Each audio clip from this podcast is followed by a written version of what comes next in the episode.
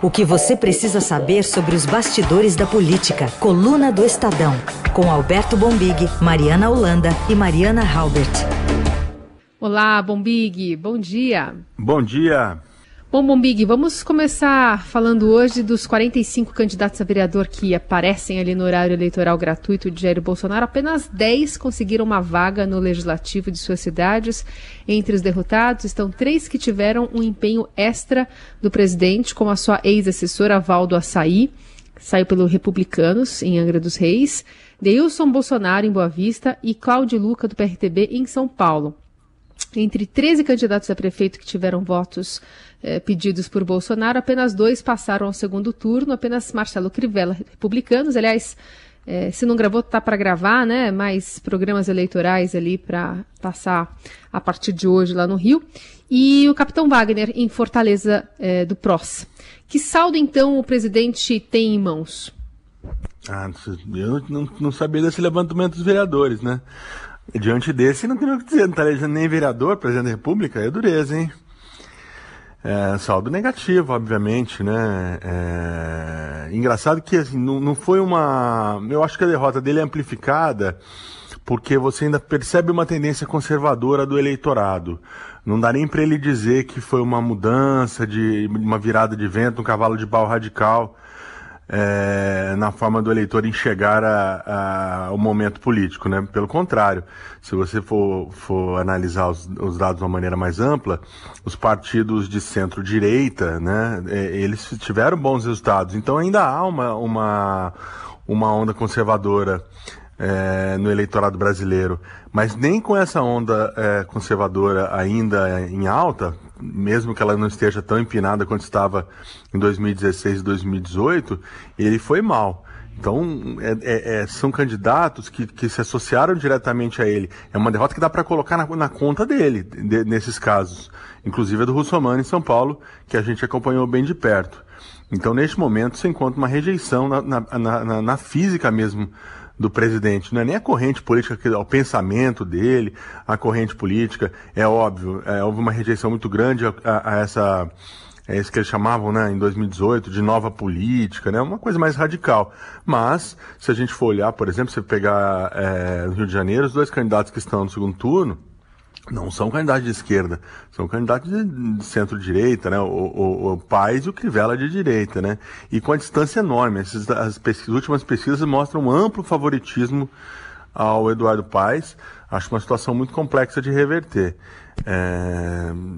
Aliás, aparece ele sambando aqui, né, coluna hoje, né? Ah, tá, tá. O título da nota tá sensacional, né? Vou pra galera, né? Porque.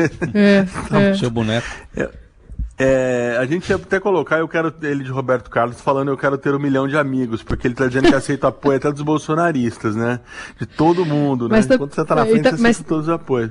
Exato, mas promete festa de carnaval quando chegar a vacina também, né? Não, promete a maior festa de carnaval do mundo, né? Aí já, já deu aquela euforia no Eduardo Paes.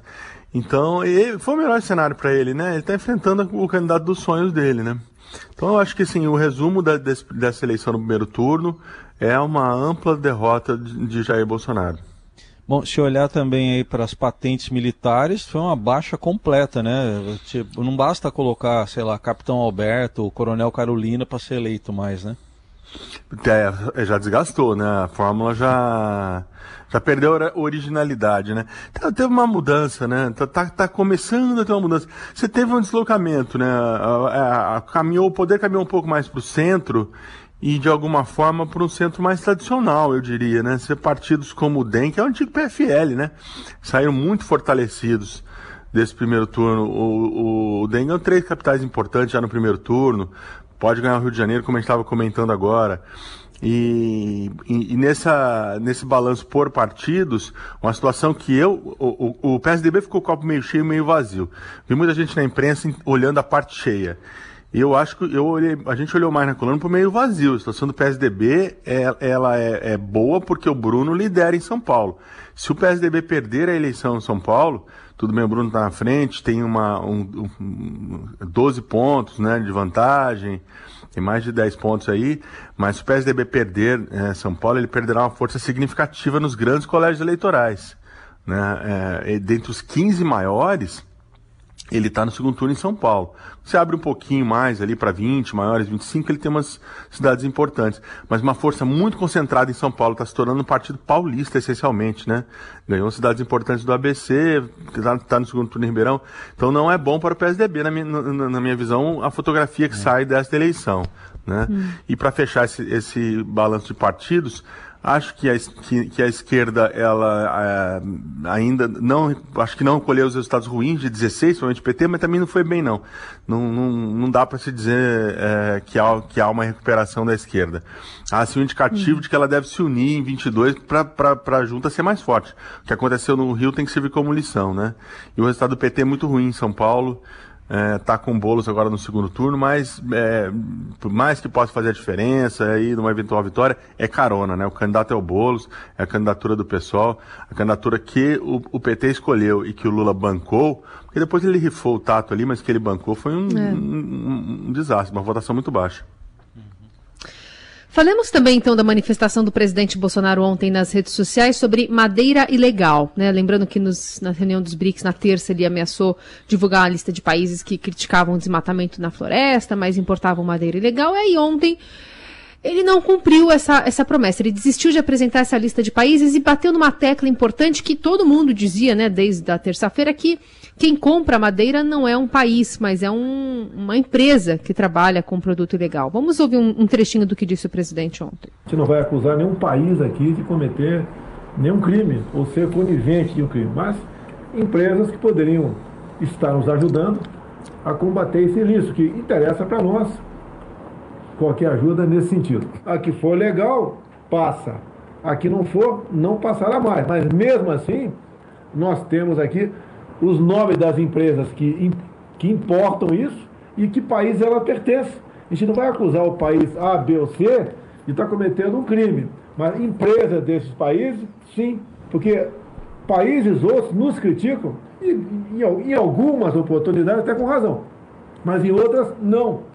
E quando nós conseguimos chegar a bom termo essa questão, vai diminuir drasticamente o desmatamento no Brasil. É o que nós queremos. É, é, bom, enfim, fica essa impressão de que ele foi assessorado minimamente ali, estava do lado do ministro da Justiça e do superintendente da PF no Amazonas, né?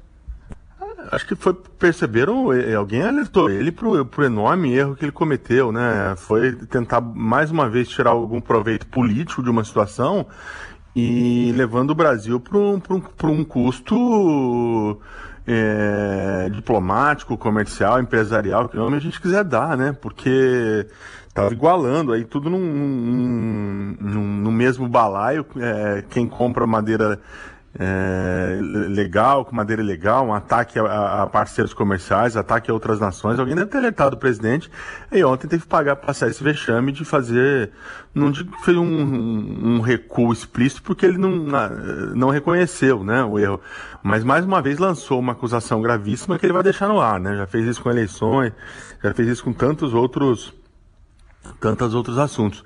E, e, e, de alguma forma também reconheceu, né, que há, que há uma, uma atividade legal no Brasil, né, é, no, no, no, ramo da madeira, né, passou um recibo ainda, né, é um desastre essa declaração.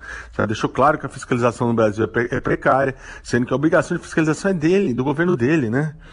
É, é, é, sempre essa ideia do Bolsonaro de tirar um dividendo político de algumas situações, né?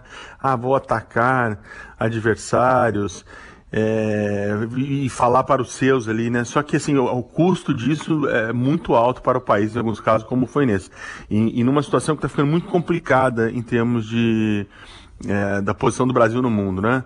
É, esse reverso recente agora da, da, das eleições americanas, que o Brasil entrou nessa, nessa disputa sem ser convidado por ninguém e saiu derrotado. E agora essa questão com os países europeus, né? É, é óbvio que não tem como a gente não, não lamentar essa primeira declaração e esperar que pelo menos ele possa ter corrigido alguma coisa, né, em termos de, de relações diplomáticas com esse com essa quase meia culpa, meia culpa envergonhada de ontem à noite, né? Mas é, tá ficando preocupante demais a situação do Brasil é, no, mundo, né? E o Estadão mesmo mostrou, né, Bombig, que o próprio IBAMA, né, em, agora no começo do ano, flexibilizou as regras para exportação. Reduziu a fiscalização. Exato. Exato. É, não, não, tem, não, não tem aonde você achar uma lógica para essa, essa declaração, sabe? É difícil demais de, de encontrar. É um momento muito, voltou a ser um momento muito preocupante, né, do, do governo.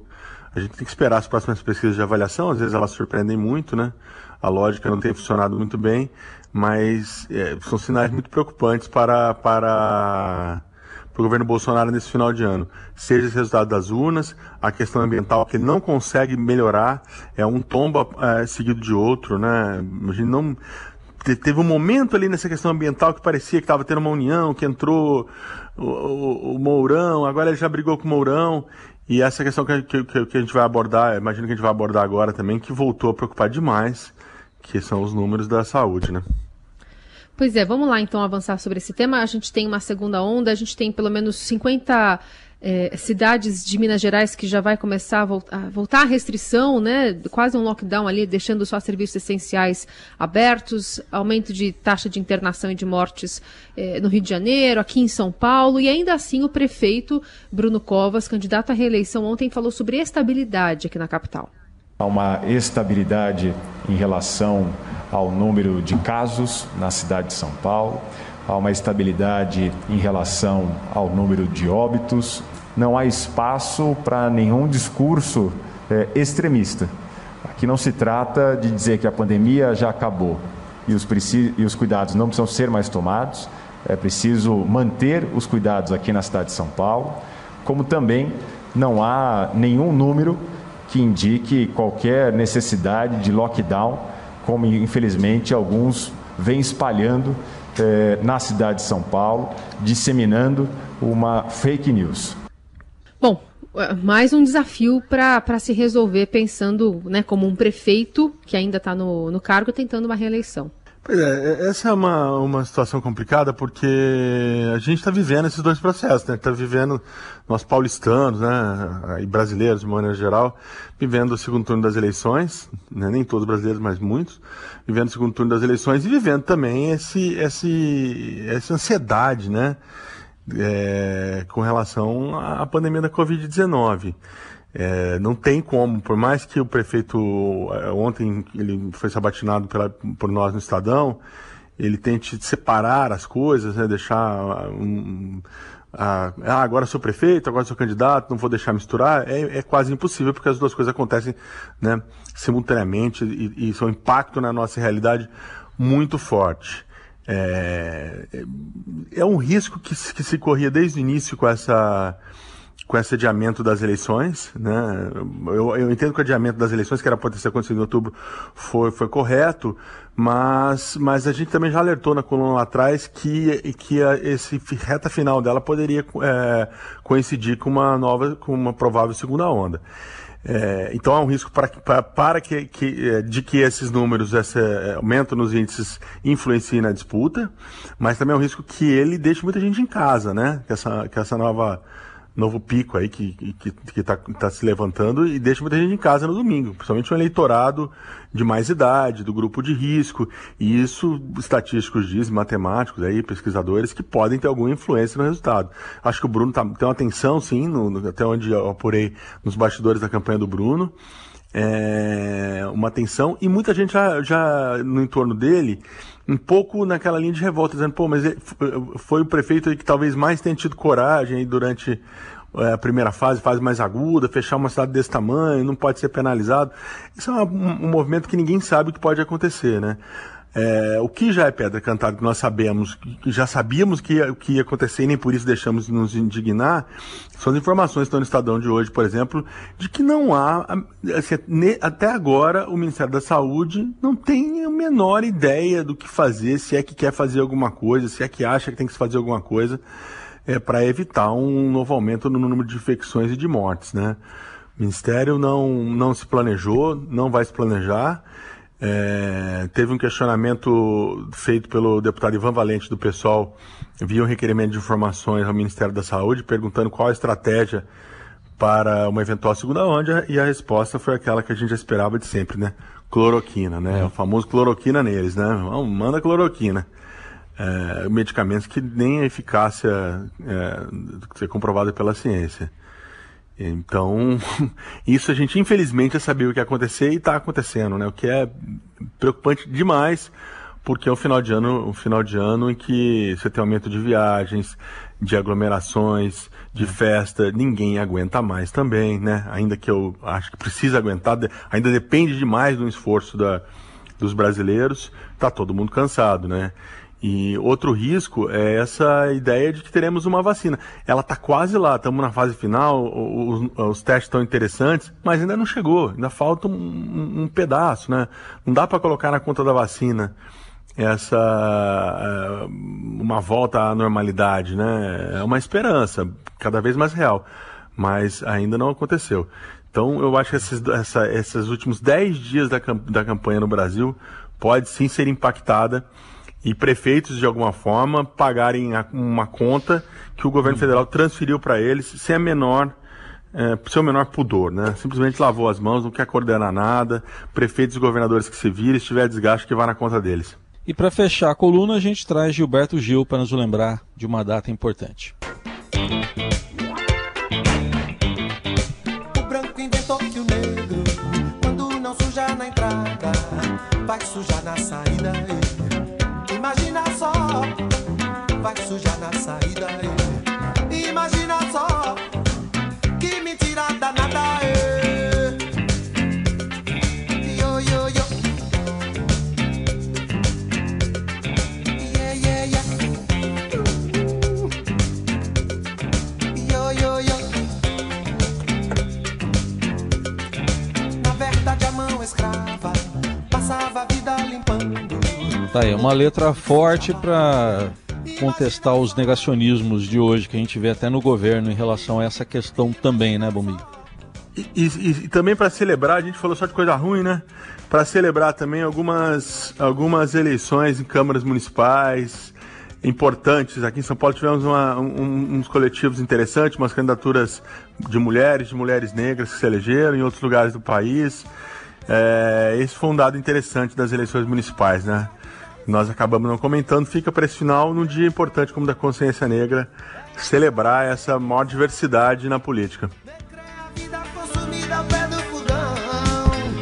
O Big, obrigada por hoje. Até a próxima. Bom Obrigado. fim de semana. Até mais, gente. Limpando as manchas do mundo com água e sabão. Negra é a mão de imaculada nobreza. Na verdade, a mão escrava passava a vida limpando.